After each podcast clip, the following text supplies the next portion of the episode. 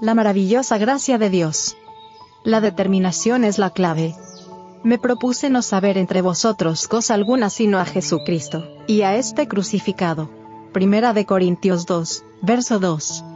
Muchos son atraídos por la belleza de Cristo y la gloria del cielo, y sin embargo rehuyen las únicas condiciones por las cuales pueden obtenerlas.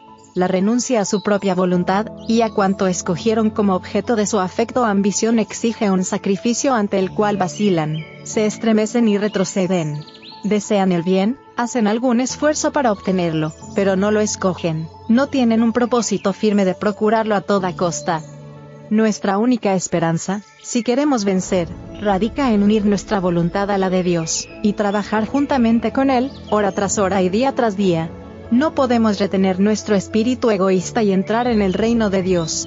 Si alcanzamos la santidad, será por el renunciamiento al yo y por aceptar el sentir de Cristo. El orgullo y el egoísmo deben crucificarse.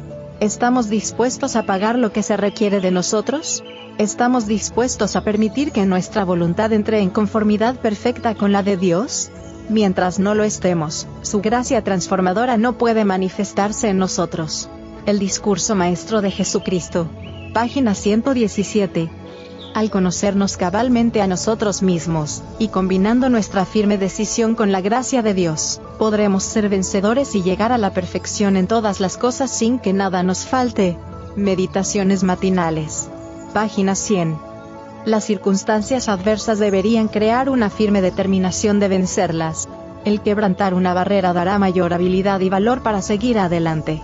Avanzad con determinación en la debida dirección, y las circunstancias serán vuestros ayudadores, no vuestros obstáculos. Palabras de vida del Gran Maestro. Página 311.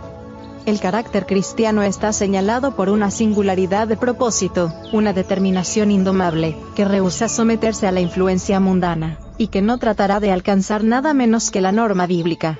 La consagración del seguidor de Cristo debe ser completa, debe estar dispuesto a soportar paciente, alegre y gozosamente todo lo que en la providencia de Dios se ha llamado a sufrir.